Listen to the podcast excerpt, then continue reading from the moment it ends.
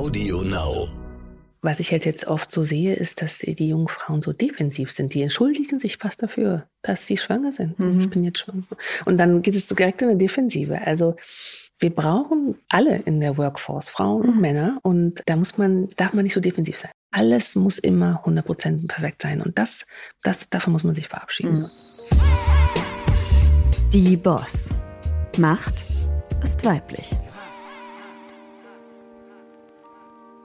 Ja, herzlich willkommen zu dem Podcast Die Boss. Mein Name ist Simone Menne. Ich bin Gastgeberin von ganz hervorragenden und tollen Frauen. Und heute spreche ich mit Professor Marilyn Adot. Sie ist Humanmedizinerin, also Ärztin und Infektiologin, nicht Virologin, äh, also auch eine Forscherin. Als solche leitet sie die Infektiologie im Universitätsklinikum Hamburg-Eppendorf. Sie ist aber auch Projektleiterin für die Entwicklung von Impfstoffen, jetzt sogar für die Entwicklung des Corona-Impfstoffs. Und sie hat bei der Entwicklung eines Ebola-Impfstoffes mitgewirkt. Sie ist auch stellvertretende Klinikleiterin. Auch das ein zusätzlicher Job. Äh, Ich habe mal irgendwie gelesen, sie hat sechs Hüte auf und äh, darüber möchte ich heute mit ihr reden, wie das so ist, wenn man zwischen den verschiedenen Rollen jonglieren muss. Herzlich willkommen, Marilyn Addo. Frau Männer, ich freue mich sehr, hier dabei zu sein heute. Meine allererste Frage. Sie sind ähm, Tochter eines Arztes aus Ghana. Ihre Mutter hat auch im Krankenhaus gearbeitet. Sie haben aber am Anfang eigentlich dagegen angearbeitet, Ärztin zu werden, habe ich gelesen, und haben angefangen, Philosophie zu studieren. War das die Rebellion der Jugend oder war das, ich will nicht in dieselbe Falle tappen oder? Ja, also das war so ein bisschen, es ist ja, gibt ja dieses Klischee der Ärztekinder und das äh, hat mich irgendwie irgendwann mal kalt erwischt. Ich wollte eigentlich immer Ärztin werden. Also Okay. das war eigentlich ein Kindheitstraum. Ich fand das spannend. Es ist vielleicht auch gar nicht so verwunderlich, weil wenn man Arztkind ist und äh, mit dem Krankenhaus positive Dinge ver Mhm. verbindet. Also man hat den Vater da abgeholt oder man hat auch schon mal im Büro gesessen und gespielt mit Handschuhen und Spritzen. Das hat ja natürlich mit ganz andere Assoziationen als jemand, der halt Krankenhaus nur mit schlecht und tot und krank und jemand ist weg assoziiert. Also insofern ist es wahrscheinlich gar nicht so unwahrscheinlich, dass man auch diesen Weg einschlägt. Aber trotzdem habe ich da damals bewusst überlegt, was gibt es für Alternativen und ähm, habe dann äh, mir Lebensmittelchemie angeschaut. Ich hatte sogar überlegt, Theologie zu studieren. Ähm, aber Philosophie hat mich auch, habe ich im Abitur auch gehabt, das fand ich ähm, immer spannend und habe dann das begonnen und auch erstmal parallel weitergemacht Mhm. und dann aber ähm, auch äh, bewusst die Medizin gewählt und würde das auch jederzeit nochmal so machen. Ja, und, und Sie machen ja bei der Medizin aber beides. Also ähm, man denkt eigentlich, äh, es gibt jemanden, der forscht und es gibt jemand, der ist Arzt oder die ist Ärztin. Und Sie haben sich ja auch sehr bewusst und auch mit mehr Aufwand, wenn ich das richtig verstanden habe, dafür entschieden, beides zu machen. Ist das eine Kompensation? Also jetzt äh, ich als Außenstehende, die Gott sei Dank ganz, ganz wenig mit Krankenhäusern zu tun hat in meinem Leben, toi, toi, toi. Ich sag, Forschung ist ja eher Distanz, Analytik und Arzt ist, Ärztin ist eher das Emotionale, die Nähe, das Heilende. Ähm, wollen Sie das mit Absicht beides zusammenführen? Ja, das ist also eigentlich, ähm, ist das gar nicht so ein, äh, so ein fremdes Konzept. Also für mich ist es Aha. ganz äh, wichtig. Also es ist äh, eine, ähm, eine quasi so eine Spezies, die nennt sich Physician Scientist oder Clinician Scientist und die wird Mhm. auch momentan sehr befördert von Forschungs- und Förderelementen, um die- genau diese Lücke zu füllen. Also es- es gibt halt so ein Spektrum von Grundlagenforschung. Da bewegt man sich sehr, sehr weit weg, fern von der Applikation sozusagen. Und ähm, dann gibt es natürlich den Vollblut oder die Vollblutklinikerin, die halt vor allem Patientenversorgung macht. Und dann gibt es halt diese, das Spektrum dazwischen. Und da gibt es so ein Schlagwort, das nennt sich from bench to bedside. Also das Mhm. sind halt Ärzte, Ärztinnen, die forschen oder auch äh, Biologinnen und Biologen, die sich halt vor allem mit medizinischer Forschung beschäftigen. Und ich äh, habe ja einen Teil meiner Ausbildung in Amerika gemacht und da gab es ganz gezielt ähm, Grants, also Fördermittel, die Klinikern ermöglichen sollen, halt auch Zeit zur Forschung zu haben. Man stellt halt all- andere Fragen auch in seiner äh, Forschung, wenn man halt die aus dem Klinikalltag mitbringt. Und ähm, für mich ist es eine große Motivation. Es ist natürlich auch total wichtig, jemanden zu haben, der, was weiß ich, am Sexualhormon des, des Krebses forscht. Das ist auch wichtige Forschung. Für mich wäre das zu weit weg von dem, was mich bewegt. Sie haben gesagt, man stellt dann andere Fragen. Das heißt, äh, man forscht anders. Und welche Fragen wären das? Also nun, also meine Forschung bewegt sich natürlich so im Bereich Impfstoffentwicklung. Deswegen die äh, Fragen kommen jetzt nicht unmittelbar aus der ähm, aus dem klinischen Alltag, den ich jetzt so sehe. Obwohl, ich habe natürlich Covid-Patienten gesehen ja. und deswegen äh, ist natürlich meine Motivation, einen Covid-Impfstoff zu finden, auch groß. Oder damals haben wir ja in Hamburg hier auch den ersten deutschen Ebola-Patienten behandelt ja. in unserer Abteilung mit meinen ganz tollen Kollegen. Und da haben wir halt auch das ganze Ausmaß von dieser Erkrankung gesehen. Und es war wirklich lange nicht klar, ob der Patient wirklich das schaffen würde. Ja. Und ähm, wenn man das gesehen hat und ähm, jetzt im letzten Ebola-Ausbruch war, glaube ich, die Mortalitätsrate 67 Prozent. Mhm. Da war natürlich die Motivation groß, auch einen Beitrag zu leisten, um diesem ähm, ja, dieser Pandemie, dieser Infektion entgegenzustehen. Aber ich denke, ich habe viele andere Kollegen, die jetzt auch ganz, also die halt an Aszites oder an Lebererkrankungen forschen, die sie halt sehen und dann halt an dem Patientenmaterial oder auch an den Patienten selber äh, mit den Patienten neue Therapien erarbeiten. Also das ist eine andere, das ist eine, eine ganz andere, ja. sehr angewandte Forschung. Ja, aber ich finde es spannend, wie Sie es auch geschildert haben. Man hatte diesen einen Patienten, damals diesen Ebola-Patienten. Ich habe äh, gelesen, Sie haben sogar ein Bild von seiner Tochter äh, bei sich gehabt, äh, um, das, um, um es noch mehr und stärker für ihn zu kämpfen. Und der steht dann halt für alle Ebola. Patienten, für die Sie dann den Impfstoff entwickeln. Das Bild war jetzt nicht bei mir zu Hause, sondern es war im Patientenzimmer. Mhm, okay. Also mhm. das, es mhm. ist halt für, ähm, oft ist es ja so, gerade wenn man in diesen ähm, besonderen Stationen arbeitet, arbeitet man im Anzug. Ja. Es ist sehr äh, steril alles mhm. und ähm, äh, es ist auch wichtig, den Patienten als Mensch zu sehen. Das mhm. ist ein Vater, der hat äh, noch ein Leben außerhalb. Die sind ja oft dann verkabelt und ja, das machen ja auch viele Intensivstationen so, mhm. dass halt ähm, man da Elemente und aus dem Leben des Patienten, auch für den Patienten selber. Ne? Das ist natürlich auch für den eine Motivation. Ich muss wieder zurück zu ja, diesem ja. Kind. Und insofern ähm, hat es aber einfach einem diese, ja, die Schwere dieser Erkrankung nahegebracht, ne? in einer ganz anderen Weise. Also natürlich hatte ich das vorher auch schon gelesen und dann siehst man 67 Prozent. Aber wenn jemand halt 10 Liter Durchfall hat und mhm. halt wahnsinnig viel Flüssigkeit verliert und man verliert diese Person fast, ist das nochmal ähm, ja nochmal viel greifbarer. Ja. Jetzt forschen Sie an einem Covid-Impfstoff und haben auch mit Patienten auf der Intensivstation zu tun, die tatsächlich an Covid erkrankt sind. Ja, also wir arbeiten sehr eng mit der Intensivstation oder der Intensivmedizin zusammen. Ähm, wir, unsere die Infektiologie, die Sektion Infektiologie betreut die Patienten, die nicht intensivpflichtig sind, mhm. auf unserer Infektionsstation. Und wenn die halt eine Atemnot bekommen oder intensivpflichtig werden, dann betreuen wir die mit den Intensivmedizinern auf der Intensivstation weiter.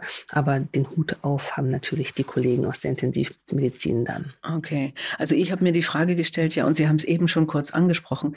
Äh, zum einen, ähm, was macht das äh, mit jemandem emotional? Also wie gesagt, ich kipp fast um, wenn ich in die Klinik gehe. Ne? Also das, äh, ich, mein Kreislauf geht total runter. Sie kennen es, Sie kennen es seit Ewigkeiten. Es macht mir halt viel Freude auch, also zu sehen halt, das ist halt das Schöne an der Infektiologie. Meistens oder sehr oft können wir ja Patienten auch heilen, mhm. also auch mhm. Patienten die jetzt ähm, an einer ganz äh, chronischen Erkrankung schwer erkrankt sind, die wir dann zum ersten Mal diagnostizieren, wie zum Beispiel AIDS und dann aber diese Menschen halt sowohl medizinisch, aber ganz oft ja auch nicht nur medizinisch, sondern halt auch gerade im Kontext von HIV, AIDS ist es ja, ja. Auch, auch, noch eine ganz andere Begleitung Natürlich, gewesen. Ja.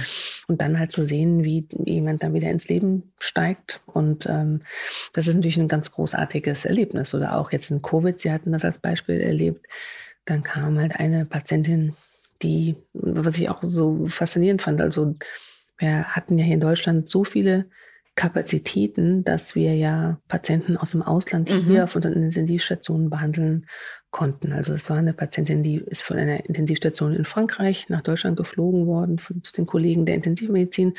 Und sobald halt die Beatmung nach mehreren Wochen wieder zurückgefahren werden konnte und die Patientin der es besser ging, wurde sie halt zu unserer Station verlegt und wir konnten halt als Team sie dann verabschieden, so dass sie wieder nach Frankreich fliegen konnte. Das ist natürlich ein total toller Moment, wenn ja. man sowas halt miterleben kann. Man sieht es ihnen an. Sie strahlen. das ist, ist, ja, also, aber ich kann es mir gut vorstellen vorstellen. Das ja. ist ein, ein ganz tolles Erlebnis, denke ich, wenn man da Teil eines Teams war, was, was Menschen wieder gesund gemacht hat, nicht? Ja. Genau. Ja, ja. Und, ähm, und dann bewegen wir uns forschungsmäßig, äh, habe ich auch ein wirklich ganz tolles Team von jungen ähm, Wissenschaftlerinnen, Wissenschaftlern, technischen Assistenten, die halt auch begeistert sind. Ähm, das ist ja viel Pionierarbeit. Wir bewegen uns ja in einem Bereich, da gibt es noch fast kein Wissen. Also mhm. da ist man wirklich so wie Polarforscher okay, ja. und ähm, äh, bewegt sich halt auf unentdeckten Pfaden. Und da jetzt einen Beitrag zu leisten, äh, ja, zu einer Fragestellung, die die Welt auch gerade bewegt, das ist für die natürlich auch spannend und für uns alle spannend. Und ähm, äh, die Begeisterung trägt uns halt auch ein Stück. Es war jetzt ein ganz langer Weg. Also mhm. während ja so der eine oder andere Kollege in anderen äh, Fachrichtungen dann sich begeistert gesagt hat, wie sehr er, er oder sie entschleunigt hat. Das ist mhm. natürlich für uns mhm. jetzt genau gar nicht so das, ja, genau das Thema gewesen, ja. sondern also gerade während alle anderen Labors runtergefahren haben, ist halt in, haben wir halt Patientenproben von Covid-Patienten untersucht, versucht zu verstehen, wie die Immunantworten aussehen und ähm, um die dann halt zu vergleichen mit den Immunantworten, die wir mit dem Impfstoff ähm, hoffen zu sehen. Mhm. Und gleichzeitig ist es ja eine riesen Erwartungshaltung von allen Menschen, dass eigentlich ganz, ganz schnell Informationen da sind und die dann auch stehen. Und das ist ja nicht der Fall. Nicht? Man, man macht jeden Tag neue Erkenntnisse und muss vielleicht auch mal relativieren. Das haben wir ja alle mhm. auch erlebt jetzt in der Zeit. Wie gehen Sie damit um, mit diesem Erwartungsdruck? Also wir versuchen so ein bisschen zu fokussieren auf, auf die Arbeit und den Fokus halt auf ja. das zu legen, was wollen wir erreichen. Mhm. Und das hat ja ganz, ganz klare äh, Schritte, denen, die wir vorgehen. Und wir versuchen das ein bisschen auszublenden. Also die ganze Unruhe und äh, das, äh, was so von außen uns herangetragen wird. Wir haben so ein bisschen das Glück, dass wir es ja schon mal erlebt haben. So, also mhm. das ist, glaube ich, der, für die Gesellschaft nicht so präsent gewesen mit e Ebola Absolut. damals. Mhm. Also das, zumindest ist es auch schon wieder halb vergessen. Mhm. Aber für uns war das also fast ein ähnlicher Druck. Da ging es auch darum, schnell, es muss schnell gehen. Und wir sind hier haben eine riesen internationale Krise. Die hat mhm. damals nicht Deutschland betroffen, aber wir waren eigentlich in einer ähnlichen, so emotionalen Situation, fast noch ein bisschen angestrengter, weil das war totales Neuland und der Impfstoff, den wir da getestet haben, war ein ganz neues Konstrukt. Also für mein Team ist das jetzt der dritte Impfstoff, den die fast der vierte äh, in so einer Notfallindikation. Deswegen sind die eigentlich schon ganz gut eingespielt. Die sind mit dieser, also diesem öffentlichen Interesse, das war schon auch für sie ungewöhnlich und wir mussten das halt auch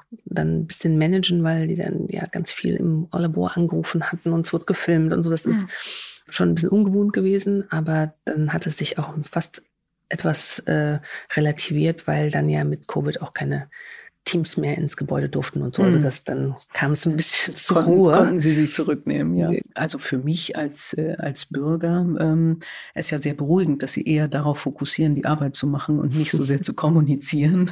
Das hat man ja von anderen vielleicht auch anders erlebt. Äh, also äh, man, man muss ja tatsächlich fokussieren können. Und ich habe auch gelesen, dass Sie beim Thema Ebola auch mal gesagt haben, da bin ich an meine Grenzen oder über meine Grenzen hinausgegangen. Und tatsächlich ja aber auch gesagt haben, meinen Kindern habe ich gesagt, jetzt kann ich euch zeigen, wofür ich es gemacht habe. Ähm, woran haben Sie das gemerkt?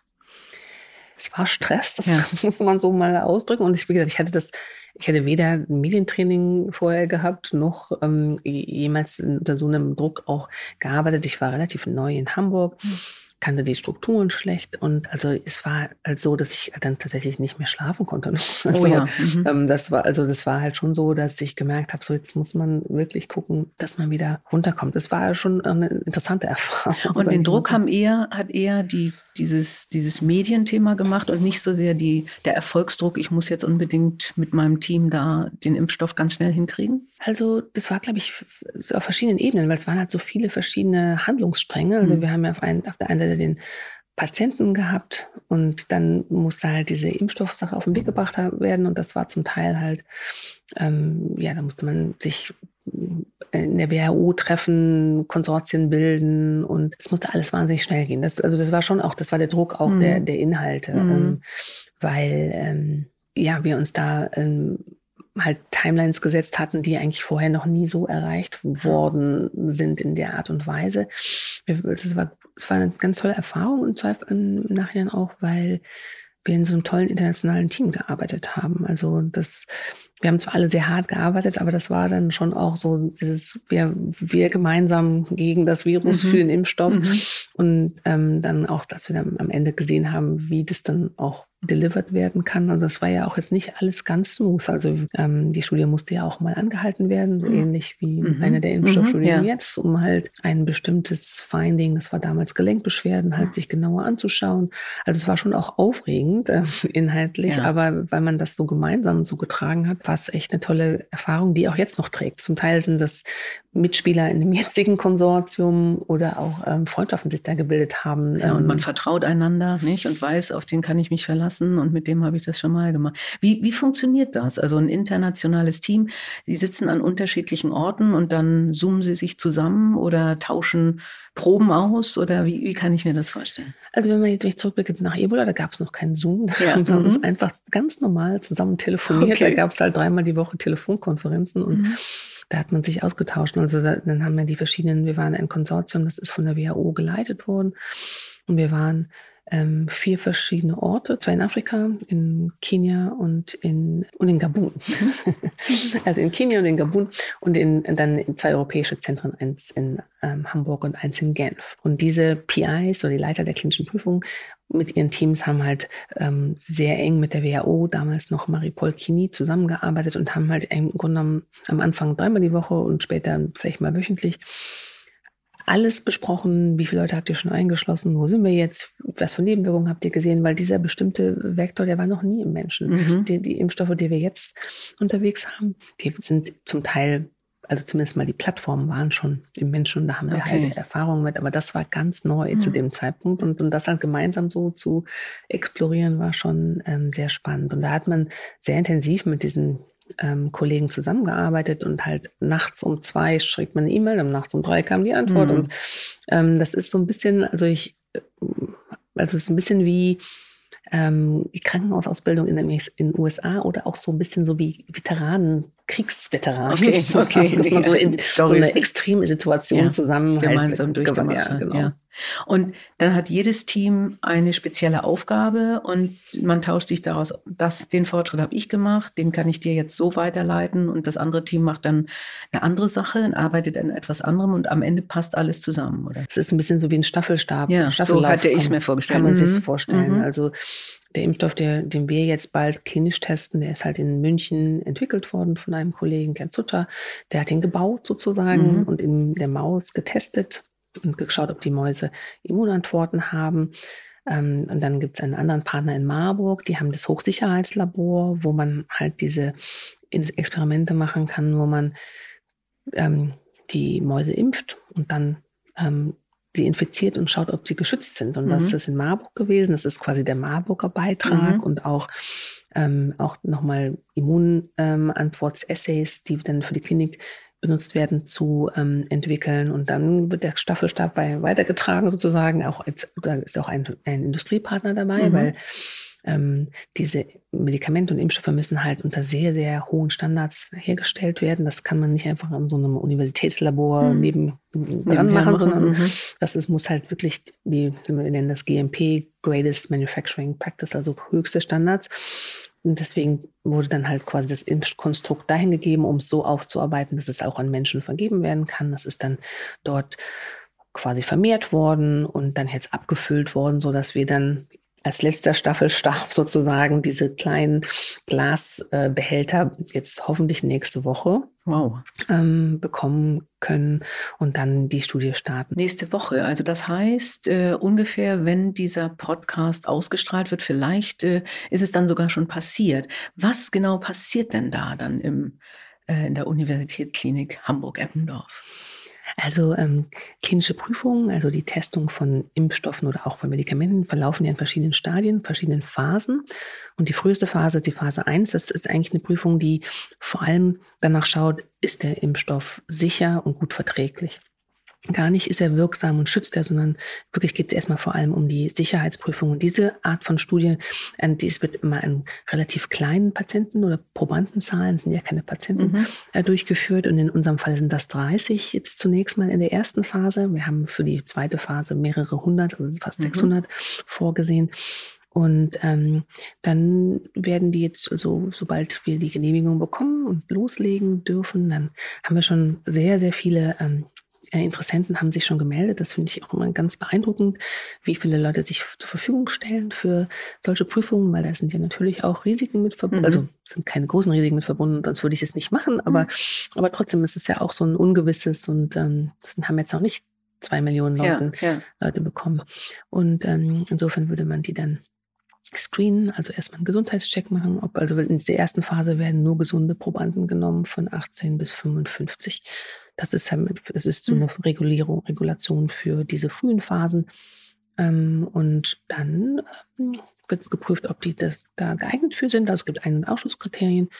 Und wenn das so ist, dann ähm, wird hoffentlich irgendwann in den nächsten Wochen der erste geimpft. Und dann macht man es auch nicht so, dass man halt die 15 auf einmal impft, sondern erst wird einer geimpft, dann wird 24 Stunden gewartet und dann werden zwei geimpft ja. und dann mhm. wartet man nochmal 24 Stunden und dann werden äh, die nächsten dann geimpft und diese Impfung beinhaltet zwei Impfungen am Tag 0 und 28 und insgesamt dauert die Studie sechs Monate und man wird dann halt in regelmäßigen Abständen Blut abnehmen, fragen, wie die Befindlichkeit mhm, ist und mhm. bestimmte Sachen abfragen. Schmerz an der Einstichstelle, Muskelschmerzen, Kopfschmerzen und solche Sachen. Und deswegen natürlich auch die Dauer, bis ein Impfstoff überhaupt an die große Masse von Menschen kommen kann, damit genau. man das wirklich alles auch in Ruhe abchecken kann. Ja. ja, das ist ja ganz wichtig. Also wir sind ja, wir bewegen uns ja hier bei Substanzen, die gesunden Menschen verabreicht werden. Da sind wirklich die höchsten Standards der Sicherheit gefragt und deswegen, ähm, also wir bewegen uns ja schon so schnell, wie es noch nie gegangen mhm. ist, aber es wird natürlich immer gefragt, warum dauert das so lange, warum mhm. dauert das so lange, aber es ist halt wichtig, dass diese Phasen durchlaufen werden und deswegen war ja auch ein großer Aufschrei in der wissenschaftlichen oder internationalen Community, als ein. Impfstoff zugelassen wurde, der halt nur an 68 Leuten getestet ja. wurde. Das ist halt nicht das normale Vorgehen. Und es werden schon jetzt die Studien, also es müssen nicht alle sechs Monate, also müssen nicht die sechs Monate zu Ende sein, bis die nächste Phase mhm. anfängt. Also mhm. die meisten Nebenwirkungen, die sind im ersten Monat ungefähr. Und dann insofern kann halt diese Phase zwei auch schon früher anfangen und dann laufen die zum Teil parallel. Also da kann man schon so ein bisschen ähm, Zeit äh, gewinnen. Aber es ist ganz wichtig. Also manchmal, es gibt ja durchaus auch Studien oder Studienmedikamente oder experimentelle Medikationen, die halt zum Beispiel Krebspatienten gegeben werden, die halt keine Optionen mehr haben. Mhm. Also die halt ähm, entweder diese Therapie oder keine. Und mhm. da kann man natürlich sagen, naja, okay, wenn du dann grüne Haare kriegst, dann kriegst du grüne Haare. Mhm. Aber das kann man natürlich bei Impfstoffen nicht sagen, sondern das muss halt so, wir müssen halt ein Produkt haben, das halt äh, sicher ist für ja. Leute, die halt sind ja, gesunde Menschen. Ja. Ne? Mhm. Ich würde jetzt einfach gerne mal das Thema wechseln ähm, und, äh, und einfach mal zu dem Thema kommen. Heißt ja die Boss hier. Sie haben eine tolle Karriere gemacht. Sie machen verschiedene, eigentlich hochrangige Jobs äh, gleichzeitig auch noch. Ähm, also Sie haben neulich auch, ich glaube, es war eine, ein Interview bei Fridays for Future gesagt, also es gibt nur 20 Prozent Professorinnen. Und ähm, Deswegen sieht man auch so wenige. Also die Rollenvorbilder äh, für Frauen ähm, sind, sind wenige. Obwohl ja inzwischen sehr, sehr viele Frauen Medizin studieren. Ich glaube, mehr als Männer. Mehr als Männer, ja. Ähm, wo ist da immer noch der Haken oder ist es jetzt nur noch eine Frage der Zeit? Ja, es ist ganz schwierig zu beantworten, weil das, wir stagnieren ja da schon. Ja. Also es gibt sicherlich auch also Sparten an, in der Akademie, wo mehr Professorinnen sind. Aber in der Medizin, ich habe mir es nochmal angeschaut für, jetzt für unsere Institution, wir sind ein bisschen über 20 Prozent, also, ähm, aber irgendwo zwischen 20 und 30 Prozent ist es, äh, sind es die Zahlen. Und wir fangen an mit über 60 Prozent äh, Studentinnen und oft auch in den ähm, Assistenz, die jungen Ärztinnen und Ärzte, die anfangen, da haben wir auch noch mindestens 50 Prozent, wenn nicht sogar mehr. Aber wenn es dann an die Leitungsfunktion geht, dann werden es immer weniger und berufene Professoren werden es auch immer weniger. Ja. Da arbeiten die Gleichstellungsteams aktiv dran. Ich bin auch Teil, das war ich in Amerika schon, bin ich jetzt auch hier. Mhm. Ähm, und die betreuen natürlich auch viele junge ähm, Wissenschaftlerinnen oder auch Ärztinnen und Ärzte natürlich auch. Mhm. Und ähm, so dieser der Mittelbau, dieser Sprung dann doch zu sagen, ich das, oder gerade das Wiederkommen nach der nach ähm, einer Kinderpause zum ja. Beispiel oder dieses die Familienplanung, das ist so ein ganz kritischer mhm. äh, Moment, der es glaube ich schwierig macht oft für also gerade auch jetzt für ähm, junge Mediziner, Medizinerinnen, und das gilt nicht nur für Frauen, auch dieser, der Schritt halt in die Forschung zu gehen, das ist dann nochmal mhm. ähm, eine andere Unsicherheit, obwohl es eigentlich Möglichkeiten gibt. Also das ist natürlich auch nochmal von Fachrichtung zu Fachrichtung verschieden und auch von, sag mal so, Leadership zu ja. Leadership verschieden. Also mhm. wir arbeiten sicherlich, ich glaube, also mein Eindruck ist, dass wir in der Klinik arbeiten, in der das wirklich leicht gemacht, also leichter gemacht wird als vielleicht in der Chirurgie, sag ich mal so, mhm. aber, aber trotzdem geben halt viele auf dann irgendwann mal auf dem Weg. was sind Wege, um es leichter zu machen? Also was machen, was haben Sie an Ihrem Klinikum? Ähm, also wir haben relativ flexible ähm, Möglichkeiten, wie, also wie viel wie oder wenig jemand zurückkommt. Ah ja, also Arbeitszeitmodelle Ar oder Arbeitszeitmodelle. Mhm. Ähm, ich glaube jetzt also Homeoffice wird jetzt auch nochmal eine ganz andere mhm. Dimension bekommen. Und wir haben einfach also einen Klinikdirektor, der das also sehr fördert. Und wir haben auch im UKE werden halt auch vielleicht Klinikdirektoren, die das nicht so auf dem Schirm haben, mhm. mal so belohnt dafür, wenn ja. Frauen äh, habilitieren. Also da gibt es schon Anreizmodelle. Mhm. Ähm, wir haben eine Kita, die eigentlich theoretisch mal von sieben bis acht Uhr abends offen ist. Also ich sage, die Strukturen sind da, mhm. aber es ist, glaube ich, es braucht mehr als die Strukturen. Ja. Und ähm, aber ich bin selber so ein bisschen dankbar, muss ich sagen, im, im Nachhinein, dass ich halt ähm, so mit meinen kleinen Kindern in einem anderen System sozialisiert wurde. Halt das wäre meine nächste Frage gewesen. Wie haben Sie es denn hingekriegt? Sie haben zwei Kinder und äh, das war USA, oder?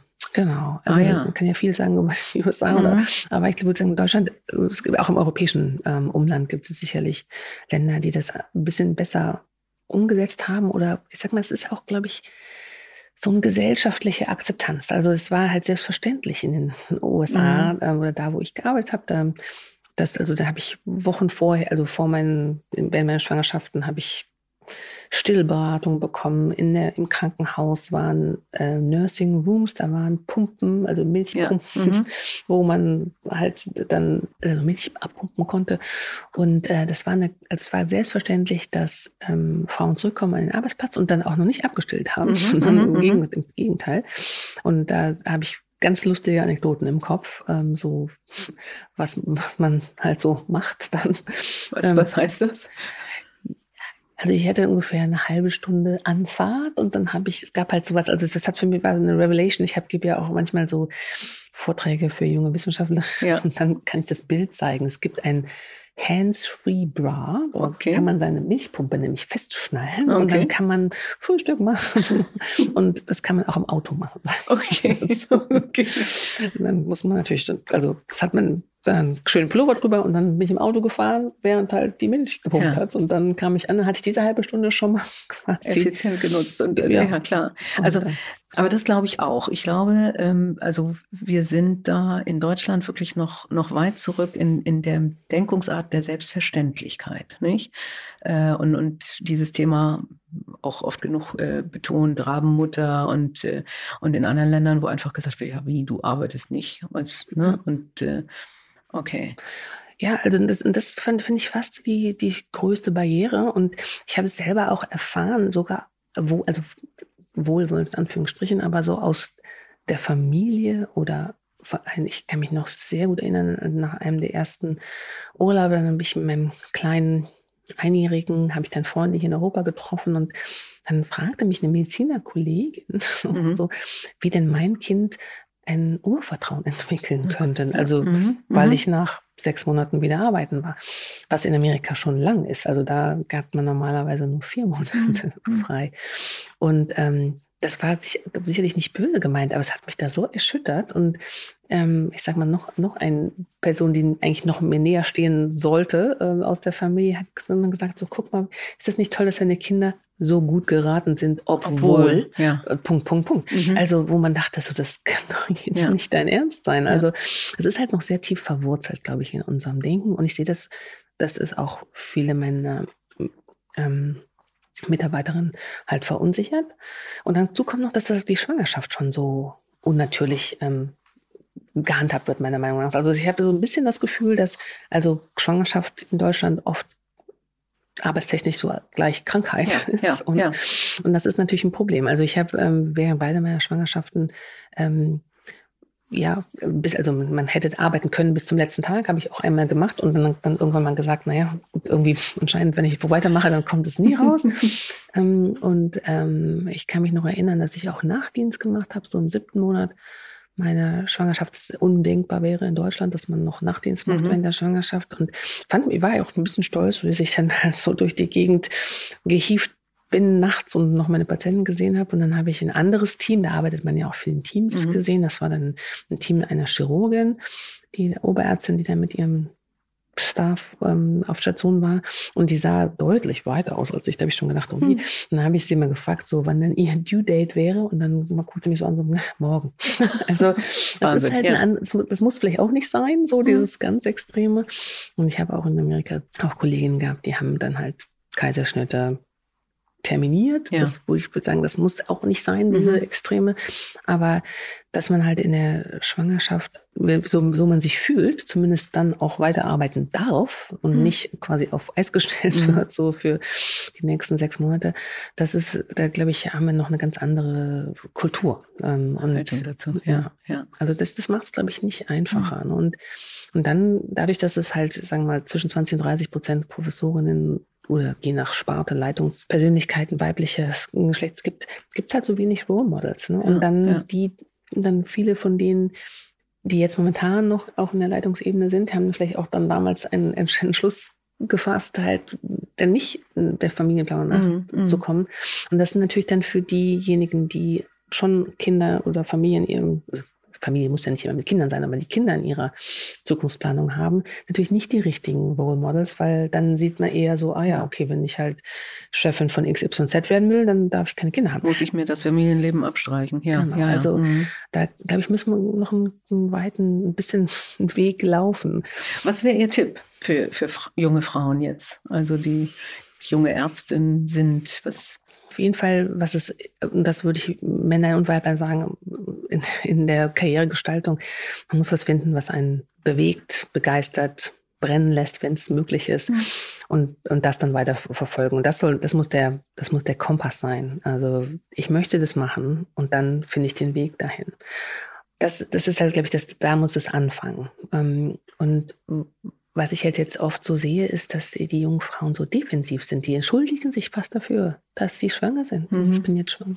Und dann geht es direkt in eine Defensive. Also wir brauchen alle in der Workforce, Frauen und mhm. Männer. Und da muss man, darf man nicht so defensiv sein. Also man muss, ich glaube, die müssen ein bisschen selbst, mutiger, selbstbewusster sein, sagen so, ich möchte wiederkommen, das stelle ich mir vor mhm. und ähm, wie können wir das umsetzen? Mhm. Also und oft ist es so, und vielleicht liegt es auch daran, dass halt die schlechte Erfahrungen gemacht haben und das vielleicht auch ist auch, ich, ich, bin sicher, dass es auch nicht immer einfach ist, das zu gestalten, aber man muss, glaube ich, vom, also mehr Selbstverständlichkeit sagen, ich möchte das und so und so und ich mache das jetzt. Mhm.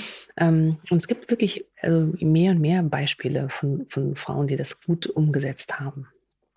Also begeistert sein oder für das finden, was einen mhm. begeistert und mutig sein. Und also was mir sehr geholfen hat, ist auch halt eine gute Portion Humor. Also, ja. also das hilft, glaube ich, auch, weil man muss, es passieren halt auch skurrile Sachen manchmal. Und dann darf man nicht zu sehr sagen, so, oh Gott, was ist mir jetzt passiert, sondern pick it up and move on. Also das, äh, und ich glaube halt das andere, dass äh, auch gerade viele Frauen jetzt, mit denen ich arbeite, auch äh, ganz tolle Frauen, die sind ganz perfektionistisch. Und das ist man auch, vielleicht ist man auch dahin gekommen und sind wieder alle hingekommen, wo wir sind, gerade im Medizinbereich. Bereich, ähm, die ganzen Staatsexamen und so, da muss man schon auch ja, ein gewisses Maß von Perfektionismus haben. Aber ähm, die, also ein paar Frauen, die ich gesehen habe, die dann sagen wir so gesagt haben, ich kann das nicht, ich möchte es nicht, die haben sich einfach sehr zu viel Druck gemacht und die wollen alle, immer, jede Rolle 100 Prozent. Alles muss immer 100 Prozent perfekt sein und das, das, davon muss man sich verabschieden. Mhm. Und das ist auch heute noch eine Herausforderung. Mhm. Also. Natürlich würde ich auch gerne, dass mein Haus perfekt aussieht und im ähm, Job alles perfekt läuft und ähm, dass ich alles immer hinbekomme, aber der Berg ist riesig hoch und manchmal muss halt dann auch 70% the new perfect sein. Mhm, also dann, das mhm. muss man auch erstmal für sich akzeptieren. Ähm, und ich glaube, ähm, die Jungfrauen, auch gerade die jetzt wiederkommen, die strugglen oft und entschuldigen sich immer, dass sie jetzt schon gehen müssen und so. Und die sagen, hey, du bist jetzt die falsche Einstellung. Du bist heute hier, du hast gerade ein sechsmonatiges Kind zu Hause, du hast gleiche Schuhe an, das ist mir auch schon passiert.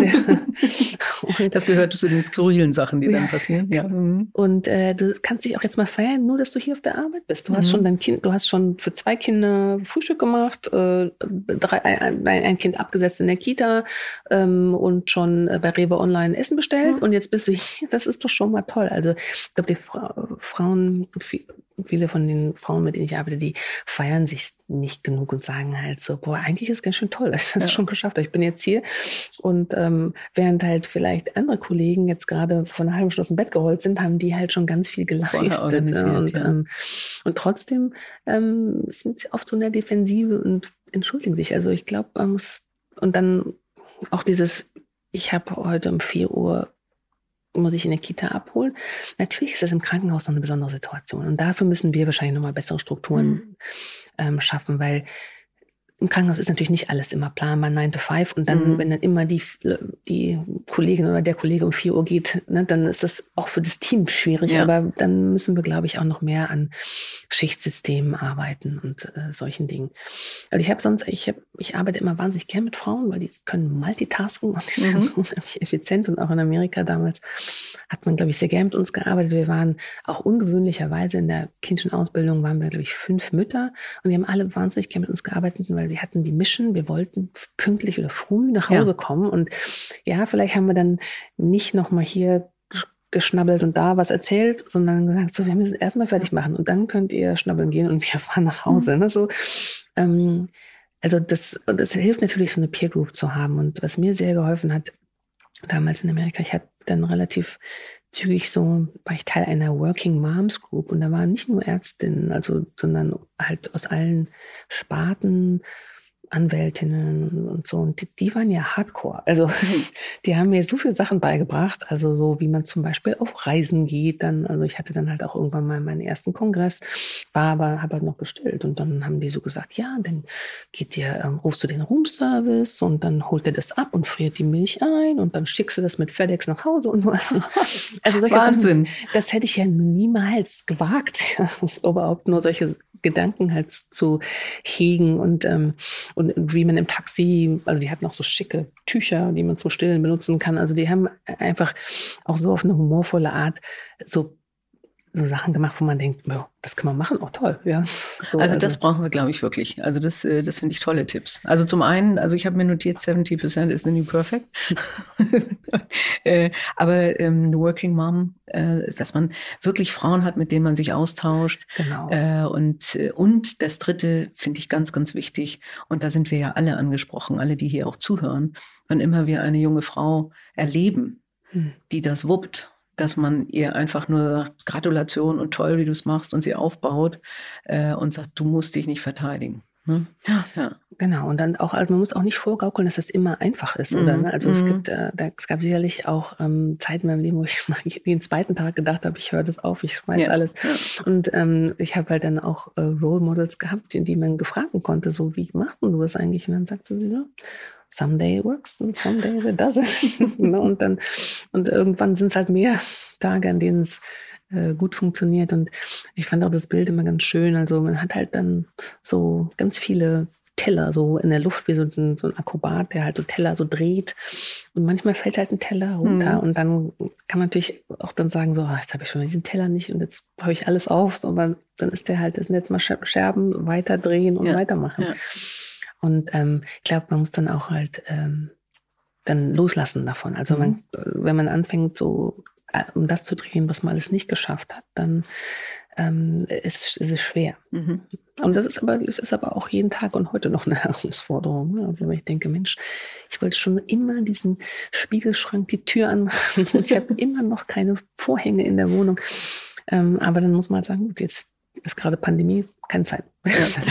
Muss dann warten. Ja. So. Aber haben Sie denn irgendwas, was Sie als Ausgleich trotzdem schaffen oder machen?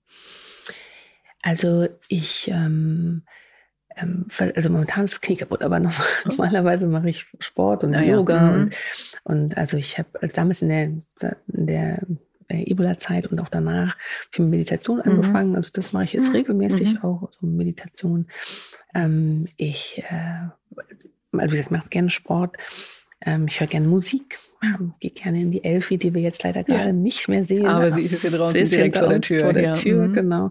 Und halt auch so das, ähm, das Miteinander mit meinen Kindern, das macht mir viel Spaß. Mhm. Also ähm, wir gehen, meine Tochter und ich gehen manchmal Longboard fahren oder ähm, auf die Alster oder ja, wenn ich sie zum Sport begleite. Also ich, ich kann da schon Ausgleich finden ähm, und habe gute Freunde. Ich habe so eine Frauen-WhatsApp-Gruppe, okay. wo wir uns seit Abi 89. Oh wow, so lange.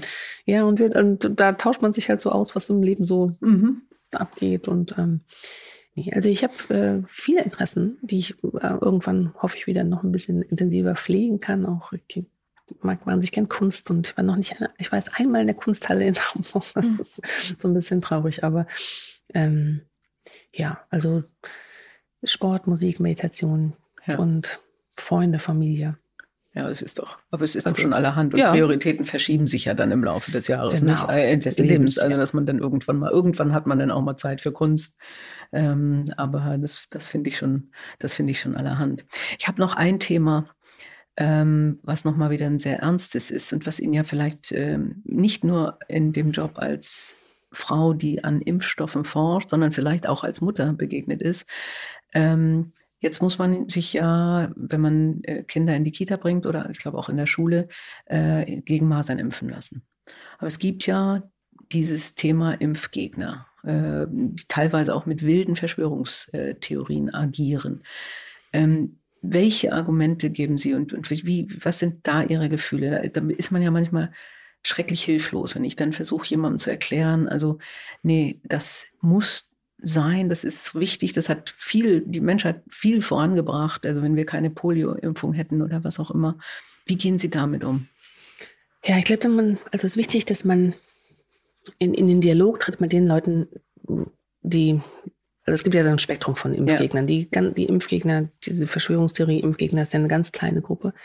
Da ist es schwierig, der mhm. Dialog. Muss man auch suchen wahrscheinlich. Aber es gibt ja so Impfmüde, Unentschlossene und so. Insgesamt muss man, glaube ich, einfach so das Thema Impfen immer wieder hochhalten und, und, und diskutieren und auch diesen Dialog suchen.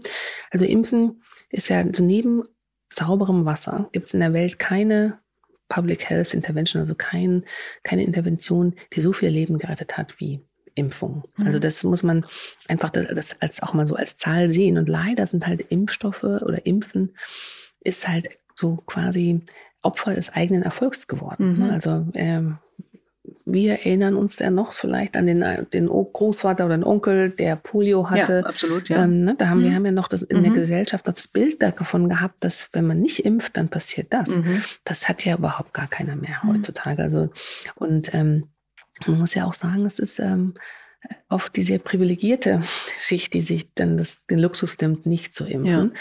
Und ähm, das, was ja dann noch kurios ist, denn also die sind vielleicht gar nicht so vehemente wie Impfgegner, aber die haben dann gelesen vielleicht und Autismus, ich weiß nicht und so.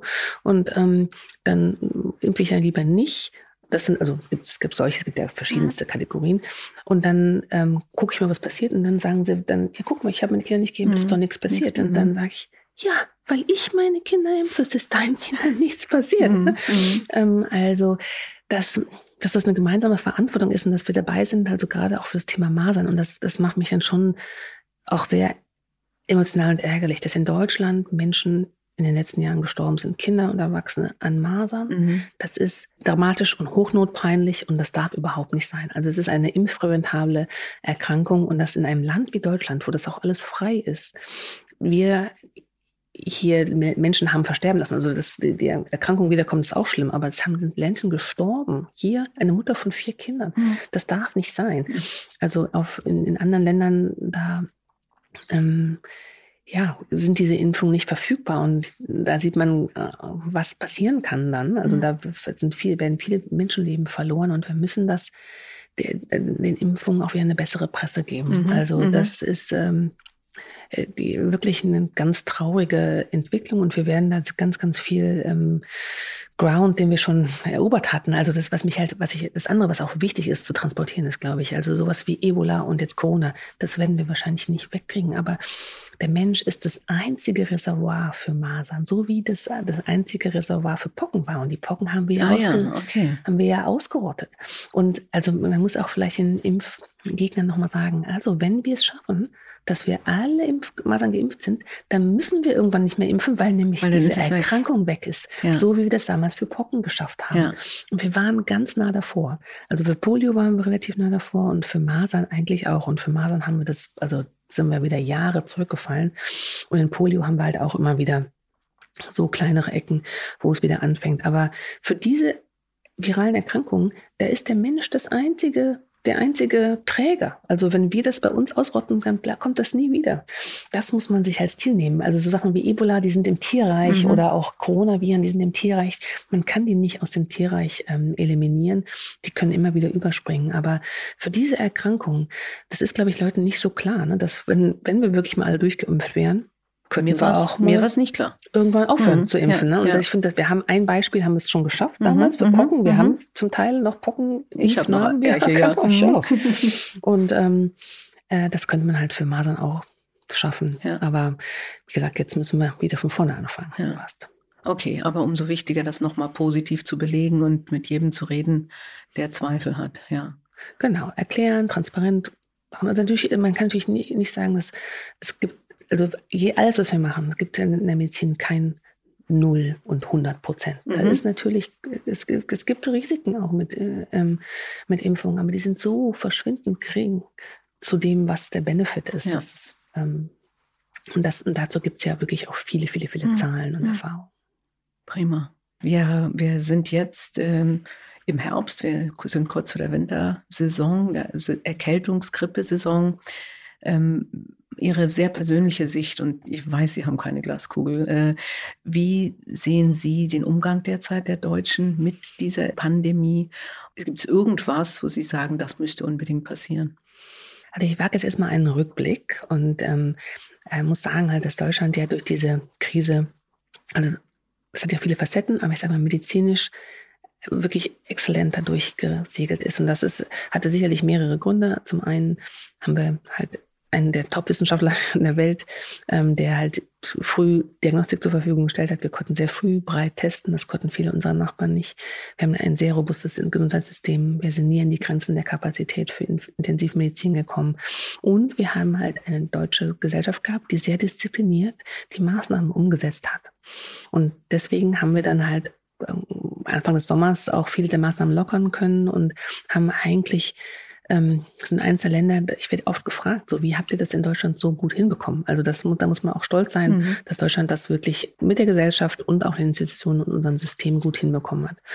Jetzt sehen wir überall in Europa und auch in der Welt, aber in Europa vor allem jetzt wieder die Zahlen steigen. Das, da habe ich schon ein bisschen Sorge vor. Also Deutschland auch. Wir sind noch in einem moderaten Bereich, aber wir sind mit Zahlen, die so hoch sind, wie sie zuletzt im April gewesen mhm. sind. Und wir sehen natürlich, ähm, dass äh, einige Deutsche oder einige unserer Mitbürger halt müde geworden sind. Mhm. Und ich glaube, es ist ein ganz gefährlicher Zeitpunkt. Wir sind noch mitten in der Pandemie. Wir sehen jetzt auch an so Einzelevents wie Hochzeiten, die mhm. auf einmal eine Stadt da lahmlegen können oder auch ein Schlachtbetrieb. Also das geht, kann, es ist schon noch sehr ähm, präsent und kann halt auch noch mal hochgehen. Und wir haben es aber selbst in der Hand, ob wir das hochgehen lassen. Also ich glaube, wir müssen ähm, die sind gerade im Winter noch sehr diszipliniert sein, ähm, die Maßnahmen, AHA-Regeln weiter mhm. umsetzen. Ähm, die Zahlen sind jetzt hochgegangen, eigentlich früher, als wir es erwartet hatten, weil eigentlich sind wir noch gar nicht so viel drin mhm. gewesen. Ähm, ich glaube, wir werden ähm, wahrscheinlich eine etwas mildere Grippe- und Erkältungssaison haben, weil eigentlich alle gelernt haben, wie man vernünftig niest Hände und, und man, wir haben alle Masken an mhm. und äh, Hygienemaßnahmen umsetzt. Also ich glaube, da werden wir wahrscheinlich weniger ähm, haben, aber ich glaube, es wird schon nochmal ein anstrengender Winter. Ich mhm. glaube, wenn wir haben das Schlimmste überwunden, wenn wir jetzt weiter diszipliniert bleiben und jetzt mal zumindest mal diese Wintersaison noch abwarten. Der oder ein Impfstoff wird uns den Winter nicht helfen mhm, können. Mhm. Und dann sind wir quasi auf die gleichen Maßnahmen ähm, gestellt wie im März, Februar unserer ersten Welle. Was an sich ja eigentlich eine gute Botschaft ist, weil wir haben es selber in der Hand. Wir müssen nur alle dran arbeiten, ja. Genau. Mhm. Also ich glaube, wir haben, und das ist, das ist natürlich ganz schwierig, diese, diese Level von Einschränkungen auch hochzuhalten. Aber wenn man im Big Picture ist, ist es ein kleines Opfer. Mhm. Wir, wir, sind nicht im Krieg, wir, das ist eine Maske. Mhm. Und ähm, natürlich sehen ich bin auch bin Karnevalistin, ich gehe gerne ins Stadion. Also mhm. auch das, mhm. und äh, ähm, das ist halt dieses Jahr nicht drin. Ich stelle immer eine Frage ganz am Ende. Und die ist, wenn Sie eine Autobiografie schreiben würden, und vielleicht schreiben Sie auch mal eine, wie wäre der Titel?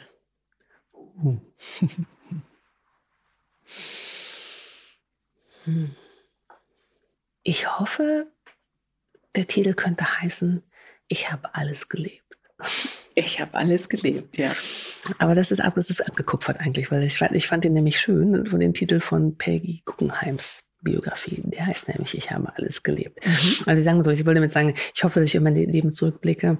Und ich habe leider gerade eine sehr junge Freundin verloren. Mhm. Ähm, und das war ihr, ich habe das noch, noch, hab noch nicht alles gemacht, was ja. ich Und ich muss ja. sagen, ich habe bisher das Leben so gelebt, dass ich ganz viele tolle Sachen mitgenommen mhm. habe. Und ich hoffe, ich muss nicht morgen schon mhm. gehen, aber ich könnte, glaube ich, mit relativem Frieden mhm. gehen, weil ich ganz viele bunte, tolle Sachen mitgenommen habe. Aber ja, so einen knackigen Titel fällt mir jetzt nicht so ein. Ja, aber das ist, also um Gottes Willen, es mhm. geht ja nicht, also ich, mir ist auch der Gedanke wichtig. Also, mhm. äh, und den Gedanken habe ich mir im Übrigen auch schon gemacht. Also, was wäre, wenn jetzt morgen Schluss wäre und mhm. würdest du sagen, oh Gott, was habe ich alles verpasst? Das darf eigentlich nicht passieren, genau. nicht? Man muss eigentlich jeden Tag so mitnehmen, dass man sagen kann, wenn es denn ist, dann kann ich sagen, ich gehe gut, aber gleichzeitig, ich kann mir auch noch viel vornehmen und genau. in den nächsten 40 Jahren noch ordentlich was tun äh, und dann ist der Titel total richtig.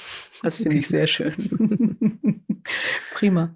Ich danke Ihnen ganz, ganz herzlich für das Gespräch. Ich habe viel gelernt. Ich habe hoffentlich auch einiges an guten Argumenten für Menschen, ähm, die mit mir reden über Impfen und Krankheiten oder auch für junge Frauen.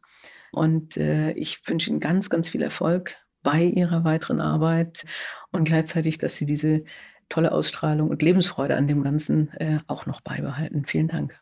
Ich bedanke mich, hat sehr viel Spaß gemacht. Danke. Die Boss.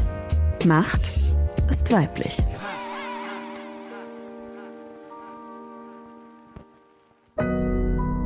Audio Now.